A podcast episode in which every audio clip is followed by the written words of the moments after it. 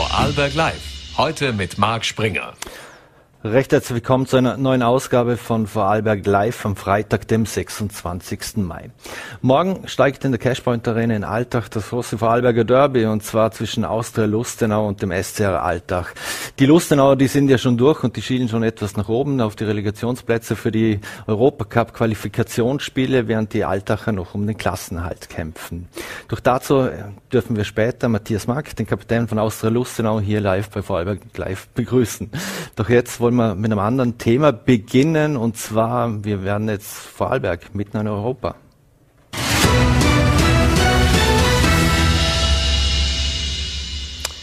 Und ich freue mich sehr, dass ich zu, bei Vorarlberg mitten in Europa heute die EU-Parlamentarierin Barbara Thaler von der EVP begrüßen darf. Vielen Dank für den Besuch hier bei uns im Studio. Vielen Dank für die Einladung. Frau Thaler, äh, Sie waren ja gestern und heute schon sehr viel in, in Vorarlberg unterwegs. Äh, als Tirolerin sind Sie ja praktisch auch für uns Vorarlberger irgendwo zu, mit zuständig im, in Brüssel. Äh, was war oder was stand denn alles auf dem Programm in den letzten zwei Tagen? Ja, es war ein sehr außergewöhnliches Programm, ganz viele Gespräche mit Bürgerinnen und Bürgern, mit, mit Unternehmerinnen und Unternehmern. Ähm, ich habe sehr viel ähm, positive EU-Zusprache gespürt, ähm, auch die eine oder andere Kritik. Ich glaube, das ist auch legitim, die habe ich selber auch. Äh, aber im Großen und Ganzen waren, waren die Themen, ähm, wie geht's weiter mit dem Angriffskrieg in der Ukraine. Es war natürlich Energie ein großes Thema, die Inflation ähm, aber natürlich auch viel aus dem Verkehrsbereich, weil das mein so ein bisschen mein Steckenpferd ist. Mhm. Ähm, wir haben auch viel über die Lieferkettengesetzgebung geredet, äh, Klimaschutz. Also das Schöne an solchen Tagen äh, bei den Bürgerinnen und Bürgern ist, dass alle Themen äh, äh daherkommen, über die wir gemeinsam diskutieren und plaudern. Und so war es auch gestern und heute. Ja. Mhm. Jetzt, äh, wir haben ja 30 Jahre Binnenmarkt in, in, in Europa.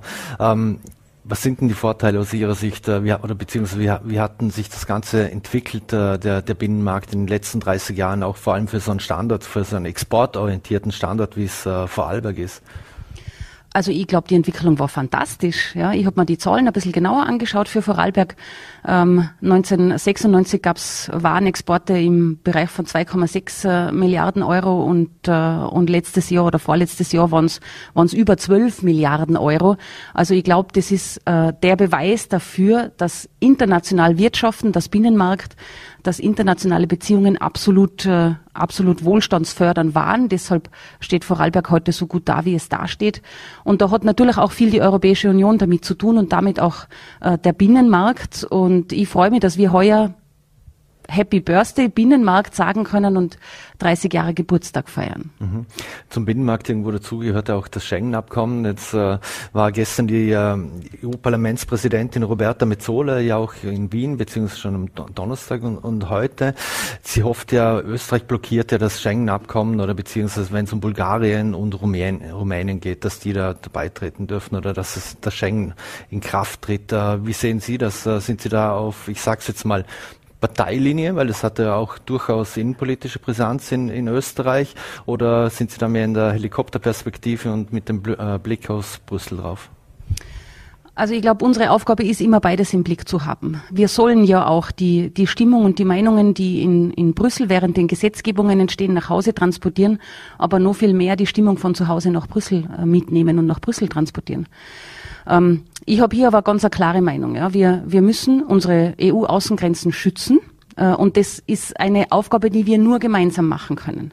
Es gibt viele Aufgaben, die müsste man nicht so deutlich von Brüssel steuern, ähm, weil das jedes Mitgliedsland alleine auch sehr gut kann. Aber die EU-Außengrenzen schützen ist eine gemeinsame Aufgabe. Und wenn ähm, ein paar Mitgliedstaaten äh, sagen, wir haben an der einen oder anderen Ecke ein Problem, dann muss das, glaube ich, auch gemeinsam gehört werden.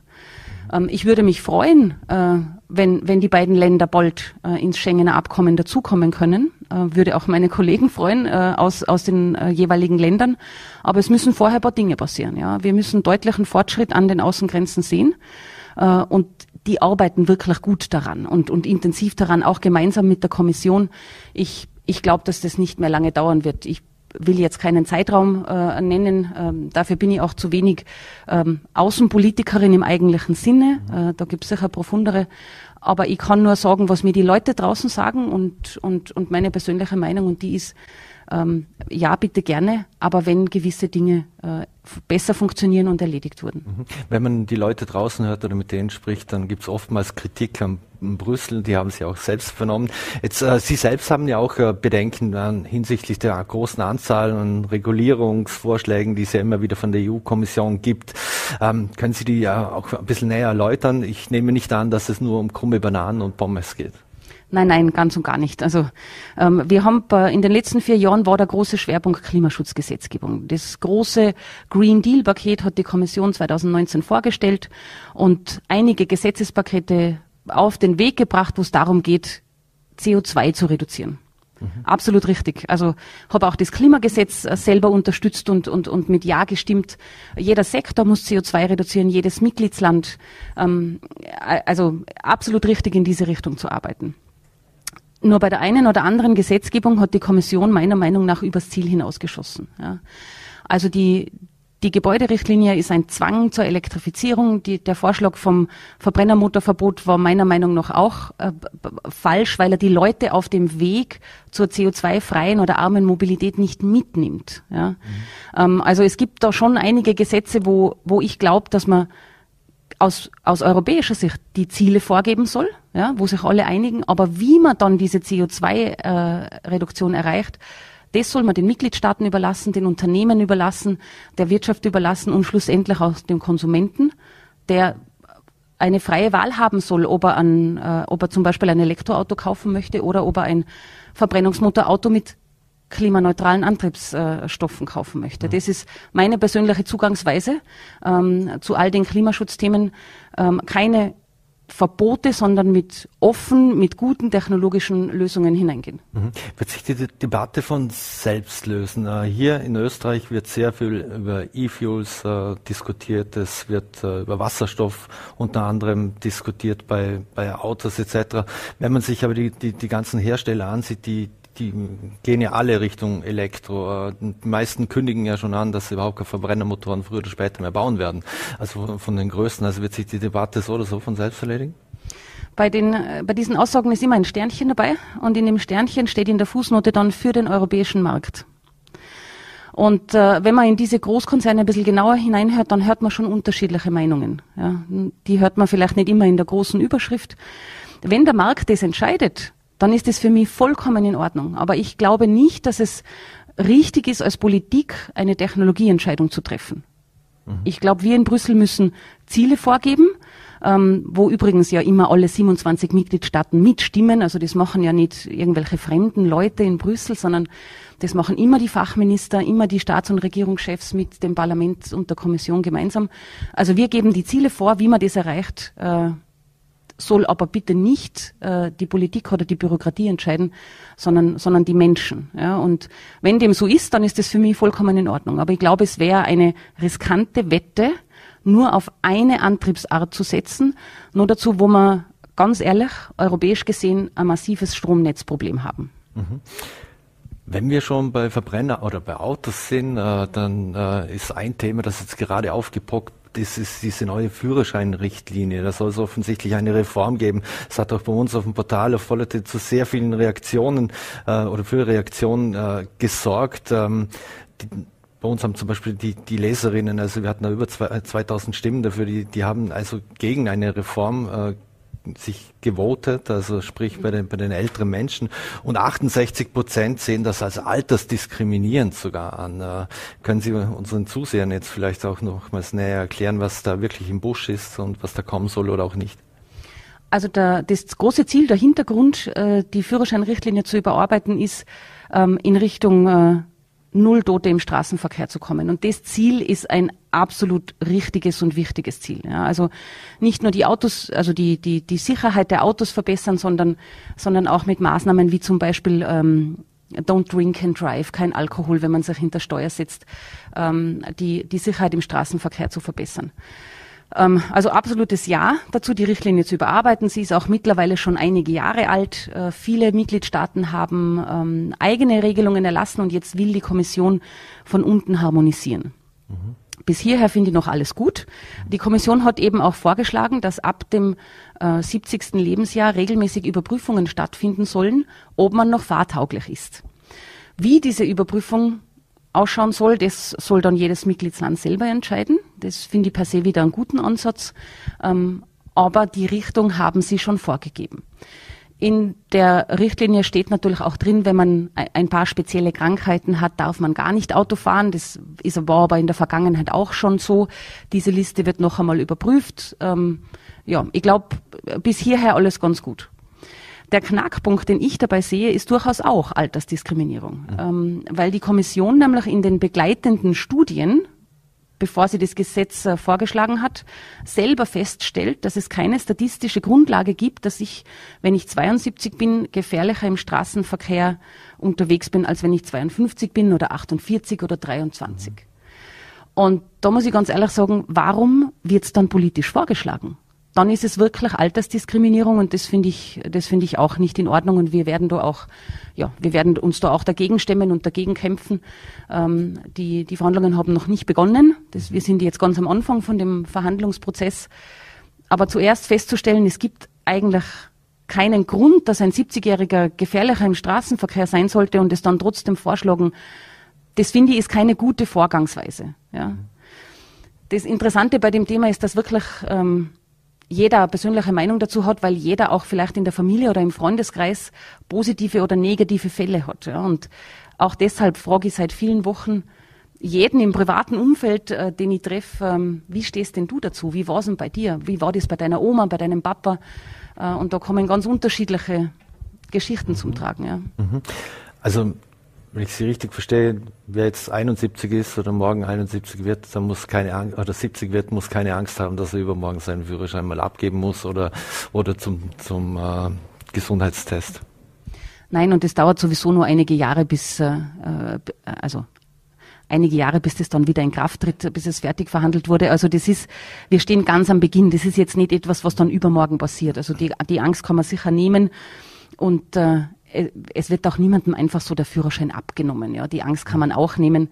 Ich bin jetzt nur gespannt, wie die Kommission im Verhandlungsprozess dann umgeht, wenn wir sie damit konfrontieren, dass es eigentlich keine statistische Grundlage dafür gibt. Mhm. Zeigt dieses Beispiel auch ein bisschen das Problem der EU, wie Dinge kommuniziert werden? Oder liegt es an uns Medien, dass wir das falsch transportieren und falsch kom kommunizieren oder, oder wie die Dinge aufpoppen, wo dann die Unsicherheiten etc. entstehen? Jetzt muss ich aufpassen, was ich sag. Frei von der Leber, bitte. Na, ähm, es ist eine gute Frage und es wird immer ein bisschen in der Mitte liegen. Ja. Ich, ich will aber uns Politikerinnen oder Politiker da auch gar nicht ausnehmen, weil wir, wir haben immer weniger Zeit, Dinge zu kommunizieren. Ja. Die, die, die Medien haben immer weniger Zeit, große Themen in Überschriften zu backen. Ja. Also das Problem, glaube ich, das, das betrifft uns ja alle. Wenn ich so Überschriften in den, in den Medien lese, wie die EU verbietet Heizen mit Holz, mhm. äh, dann wäre ich schon grantig, ja, weil das äh, hat erstens gar nicht gestimmt. Das war auch nicht die EU, sondern ähm, das waren fünf Abgeordnete im Umweltausschuss, die das im Zuge der Verhandlungen zur erneuerbaren Energierichtlinie vorgeschlagen haben. Es wird so oft verkürzt und so oft wiederholt, dass am Ende diese Überschrift rauskommt. Das stimmt nicht. Und wir haben gerade diese Richtlinie wirklich gut verhandelt und einen großen Verhandlungserfolg gehabt. Biomasse ist weiterhin nachhaltig.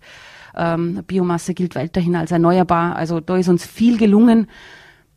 Aber diese, diese Verkürzung auch aus Zeitgründen, aus Platzgründen, die, ähm, die verlangt von uns, von mir, viel Zeit zum Erzählen, zum Reden, zum Erklären, was eigentlich äh, dahinter steckt. Mhm. Wo Sie uns jetzt etwas erzählen können, wir haben das Thema schon kurz gestreift, das ist oder das ist das Thema erneuerbare Energien und die Richtlinie dafür, an der Sie ja intensiv daran mitgearbeitet haben. Äh, was können Sie uns darüber sagen?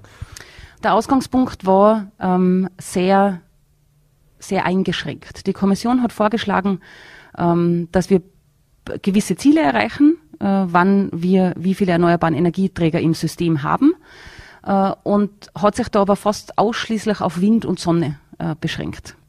Und das mag jetzt für den Norden der Europäischen Union sehr gut funktionieren, weil da viel Wind ist. Für den Süden funktioniert es sehr gut, weil da sehr viel Sonne ist. Äh, und von den Ländern, die auf äh, Nuklearenergie setzen, will ich jetzt äh, noch gar nicht reden. Aber für uns in der Mitte vom Kontinent, wo wir viel Wasserkraft haben und auch an, an gut, eine gute Biomassebranche, für uns wäre das ungleich benachteiligend gewesen. Ja, weil wir haben halt nicht so viel Wind und auch nicht so viel Sonne wie unsere, wie unsere Nachbarn. Und das habe ich ganz scharf kritisiert an der Kommission. Das ist kein guter Gesetzesvorschlag. Damit nimmst du auch die Leute nicht mit, weil die zu Hause das Gefühl haben, man verbietet ihnen das Biomassekraftwerk in der Gemeinde zu eröffnen, das vielleicht gerade gebaut wurde, ja? Mhm.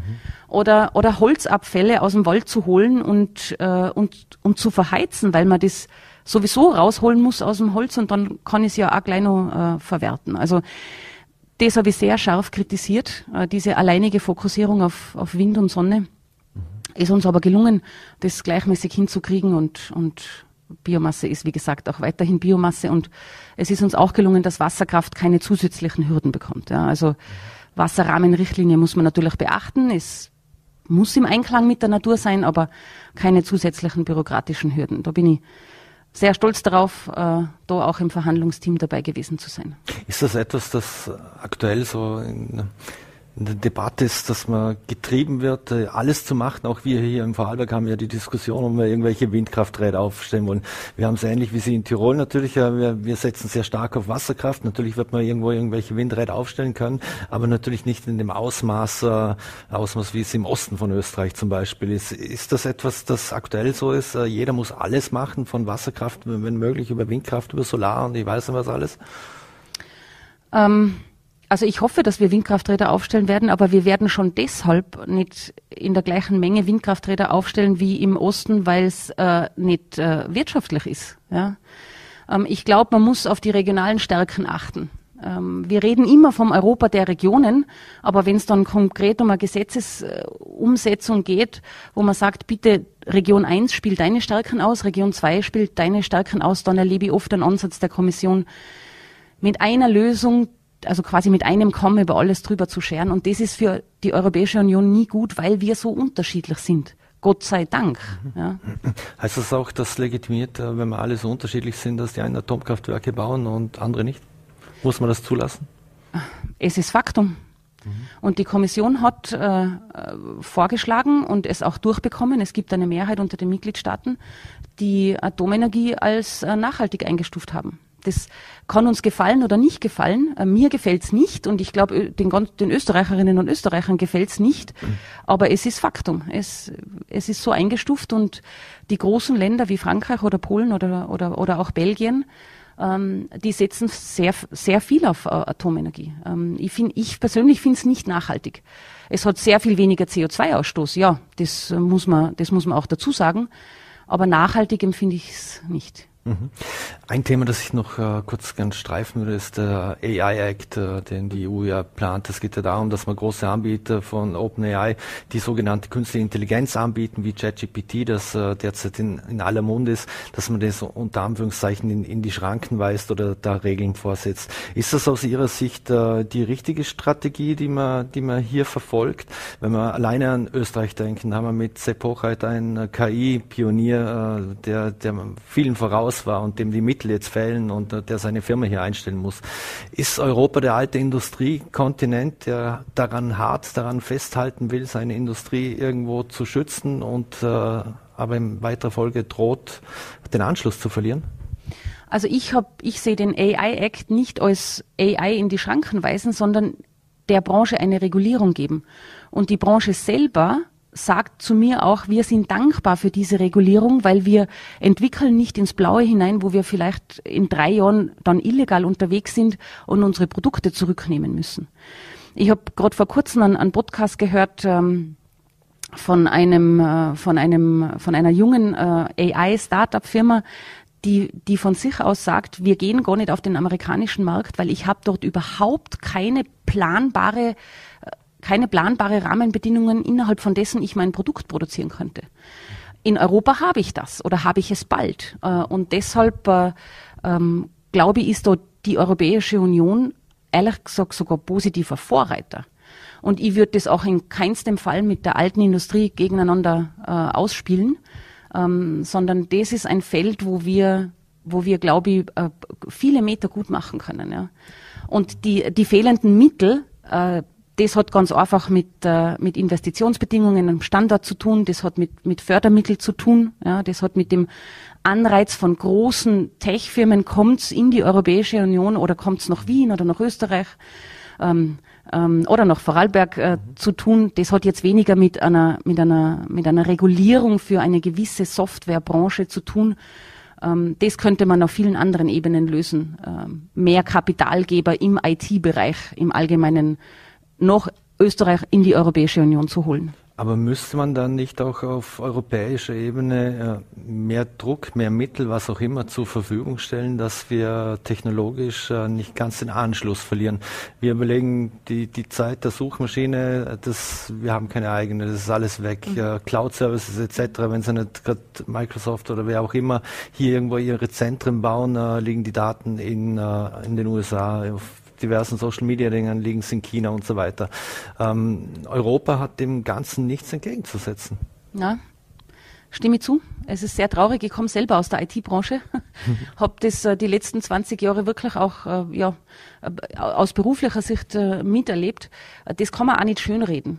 Äh, ja, und ich, ganz ehrlich, ich stelle mir jetzt auch nicht mehr hin und sage, XY muss das Silicon Valley der Alpen werden. Diese Zeit ist vorbei, das muss man ganz ehrlich sagen. Aber Beispiel. Ähm, Bekannte von mir, das ist eine, eine, eine Firma aus Innsbruck, die gemeinsam mit der Universität entstanden ist, also ein Spin-off war, die bauen, äh, die bauen zwei, drei, zwei oder drei ähm, äh, Quantencomputer, ähm, also die, die Architektur dafür, die haben bei einer Ausschreibung äh, gewonnen vom, vom Deutschen Luftrauminstitut, also, also die deutsche NASA, wenn ich es ein bisschen einfach übersetzen darf. Das ist ein riesiger Auftrag und der wird, der wird Westösterreich in dem Bereich ganz weit nach vorne pushen. Äh, und über solchen Einz solche Einzelbeispiele müssen wir öfter reden, weil wir haben sie hier, ja. Mhm. Diese sogenannten Hidden Champions. Es ist nicht so viel, wie in den USA oder, oder in China oder äh, in, in Singapur oder in Hongkong zum Beispiel. Und wir werden das auch nicht aufholen. Aber wir haben ganz fantastische äh, Unternehmen hier und die würde ich gerne ein bisschen ähm, ja, stärker beleuchten, weil es weil es einfach, weil es mich stolz macht. Ja. Mhm. Abschließend noch, voraussichtlich wird vom 6. bis 9. Juni 2024 werden die nächsten EU-Wahlen stattfinden, äh, mit Barbara Thaler als äh, Kandidatin. Ja, hoffentlich mit Barbara Thaler als Kandidatin, ja. Mhm. Und äh, letzte Frage noch, 2019 lag die, die Wahlbeteiligung ja bei über 50 Prozent, was ja durchaus äh, Positives und erfreulich ist. Ähm, trotzdem gibt es ja zahlreiche Ressentiments, was äh, Brüssel betrifft. Äh, wie kommt man die jungen Menschen ran? Wie bewegen wir auch die jungen Menschen, die schon lange mit Schengen leben, die eine Währung kennen und so weiter, die ganzen Vorteile kennen, äh, dass sie die Vorteile der EU auch ähm, weiterhin in Kauf oder in Anspruch nehmen und, und, und auch äh, die Möglichkeit zur Wahl zu gehen äh, nutzen. Ja, es ist eine große Herausforderung, weil wenn etwas selbstverständlich ist, dann, dann bemerkt man es nicht mehr so. Ähm, aber ich glaube, das geht uns in jeder Altersstufe so. Ähm, ich habe das nur erlebt. Ich bin äh, an der deutschen Grenze aufgewachsen, in, in, in, also an der bayerischen Grenze aufgewachsen. Ich habe Taschengeld äh, noch in D-Mark bekommen. Ähm, und wenn wir zum Hallenbad gefahren sind, dann gab es eine Zollkontrolle. Äh, das hat man heute natürlich nicht mehr, Gott sei Dank nicht mehr. Ähm, und auf die Vorteile der Europäischen Union hinzuweisen, glaube ich, geht nur mit Reden, mit Geschichten erzählen, mit Geschichten von früher erzählen, mit, mit Beispielen erzählen, also dass wir keine Roaming-Kosten mehr beim Handy haben, das, das, das ist etwas, was man angreifen kann. Ihr könnt überall hingehen, studieren, leben, arbeiten, Kinder kriegen. Äh, also wir müssen einfach drüber reden. Und ich habe auch regelmäßig Besuchergruppen von jungen Leuten, von jungen Menschen, von Schülerinnen und Schülern bei mir in Brüssel oder Straßburg. Äh, und das macht Spaß, über die Vorteile der Europäischen Union zu reden. Ähm, und das ist meine Aufgabe und das mache ich sehr gerne und, äh, und hoffentlich auch noch die nächsten Jahre. Frau Thaler, vielen Dank, dass Sie die Zeit genommen haben für Vorarlberg mitten in Europa und den Besuch hier bei uns im Studio. Danke. Vielen Dank für die Einladung. Dankeschön.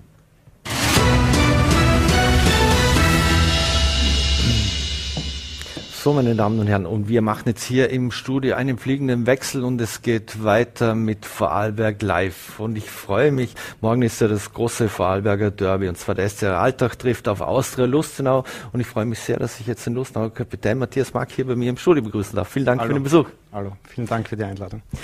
Matthias, Sie haben drei von vier Derbys schon gewonnen und das erste wird Ihnen wohl ganz besonders in Erinnerung bleiben, könnte ich mir vorstellen. Wie groß äh, waren damals die Genugtuung nach dem Sieg und auch dem Tor, das, das Sie ja geschossen haben, weil Sie waren ja vorher bei Alltag.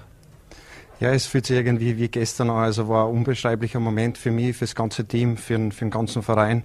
Ähm, wir haben eine Top-Leistung geboten, so wie die restlichen Derbys. Also von dem her sind wir voller Vorfreude auf das Spiel morgen. Mhm. Ihr Wechsel damals äh, von, von Alltag nach, nach Lustner hat sich, wenn wir Stand heute sind, äh, auf jeden Fall äh, gelohnt und, und war die richtige Entscheidung. Was ist in Lustnau anders als in, als in Alltag, wo man ja schon wieder gegen den Abstieg kämpft? Ich will jetzt gar nicht viel über Alltag reden. Es war einfach ähm, eine Zeit, die war sehr schwierig für mich. Ähm, aber Gott sei Dank hat sich nachher die Tür aufgemacht mit Lustenau und jetzt die letzten zwei, drei Jahre ist eigentlich wirklich stetig bergauf gegangen mit dem Verein, mit der Entwicklung. Also von dem her würde ich wirklich sagen, dass durchwegs positiv ist, dass der Wechsel zustande gekommen ist. Mhm. Wie ist die Zusammenarbeit mit dem Coach Mader, Markus? Der Trainer ist ein feiner Kerl, er kennt sich taktisch aus, äh, er weiß, wie er mit Menschen umgeht und das macht das Ganze einfach, ja, einfach viel einfacher und macht da wirklich Spaß, jeden Tag mit ihm zusammenzuarbeiten. Mhm. In Lustenau war ich immer sehr stolz auf das Familiäre. Wie nehmen Sie das äh, Ganze wahr im Lustenauer Verein?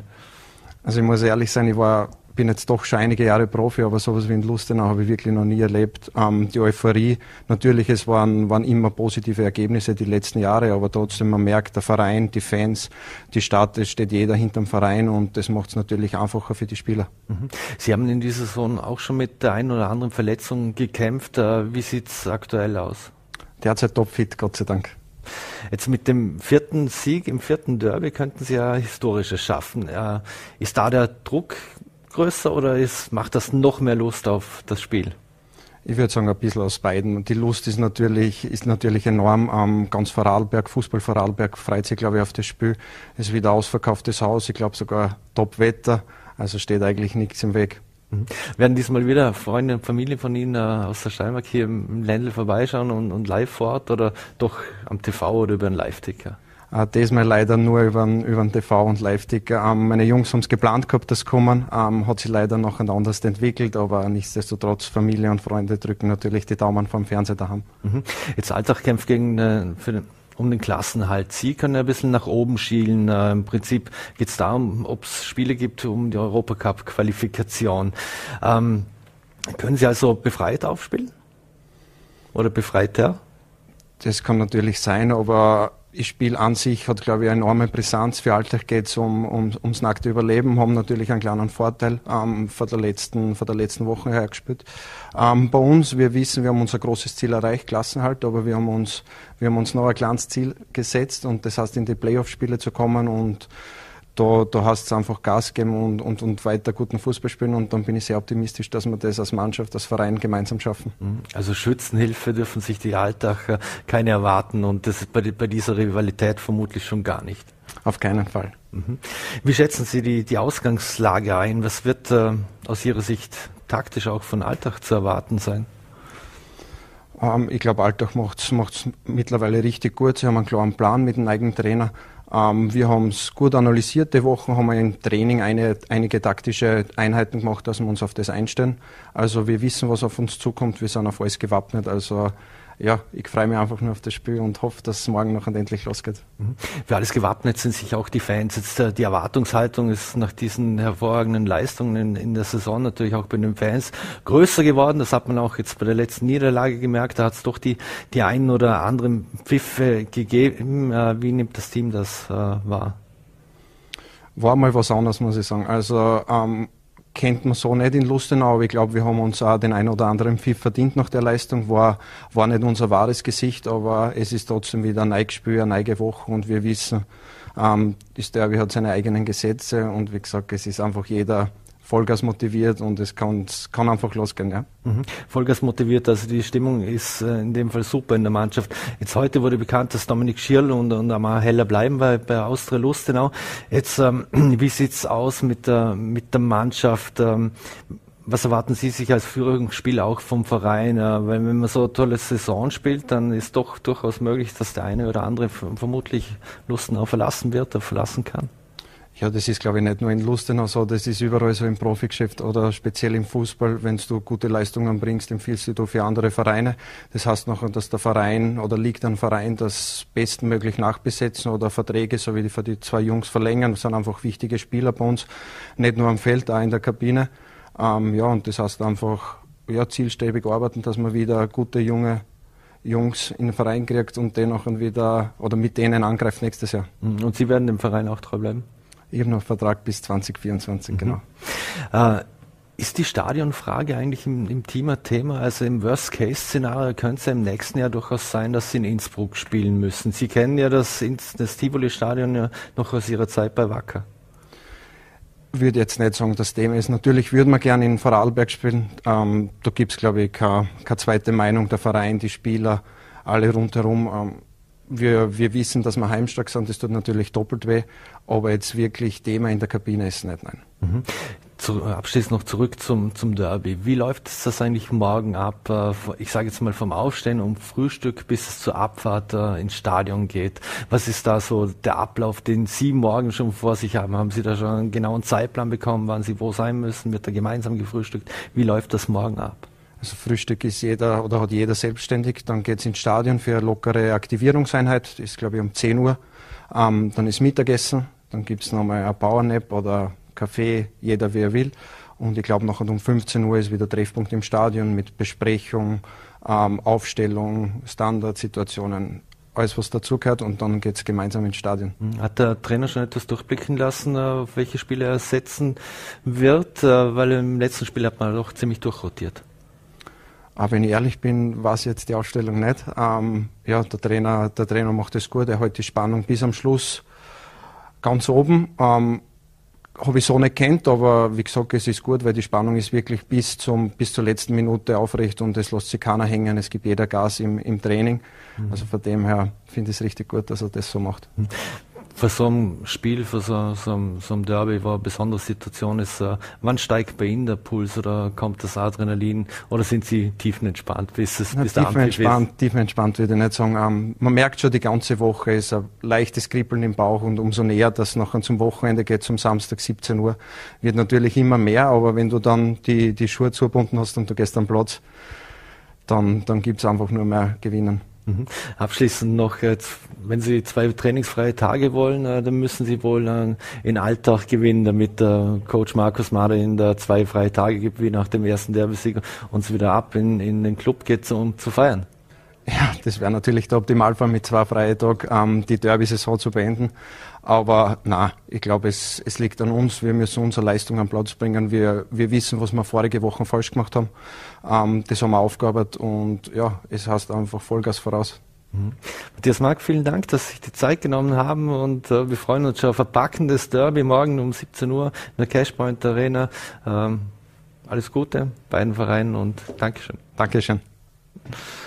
So, meine Damen und Herren, und das war's schon mit, wieder mit Vorarlberg Live. Wir bedanken uns fürs Dabeisein und morgen eben. Es ist zwar ausverkauft, das Spiel, aber Sie können es mitverfolgen, auch im Vollete Live-Ticker. Ab 17 Uhr geht's los. Wir wünschen Ihnen ein schönes Wochenende mit Kaiserwetter und einen schönen Abend und alles Gute.